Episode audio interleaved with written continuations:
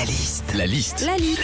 La liste de Sandy sur Nostalgie. Oh, cette bonne galère quand on n'a pas de réseau. C'est parti pour la liste de Sandy. Quand on n'a pas de réseau, déjà, on ne peut pas traîner sur les réseaux sociaux. Mais c'est pas plus mal en même temps. hein. Ça fait du bien de temps en temps de déconnecter de tout ce qui est Instagram ou Facebook. Et puis, ça t'évite aussi de tomber sur une énième photo d'un gamin déguisé en citrouille avec des dents de vampire.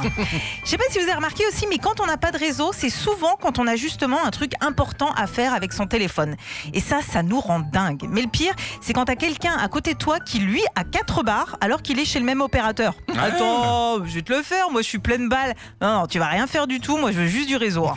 Justement, quand tu es cette personne qui a du réseau alors que les autres n'en ont pas, on est d'accord que tu te prends pour Superman, hein, et que tu deviens très très fier de ton opérateur. hein.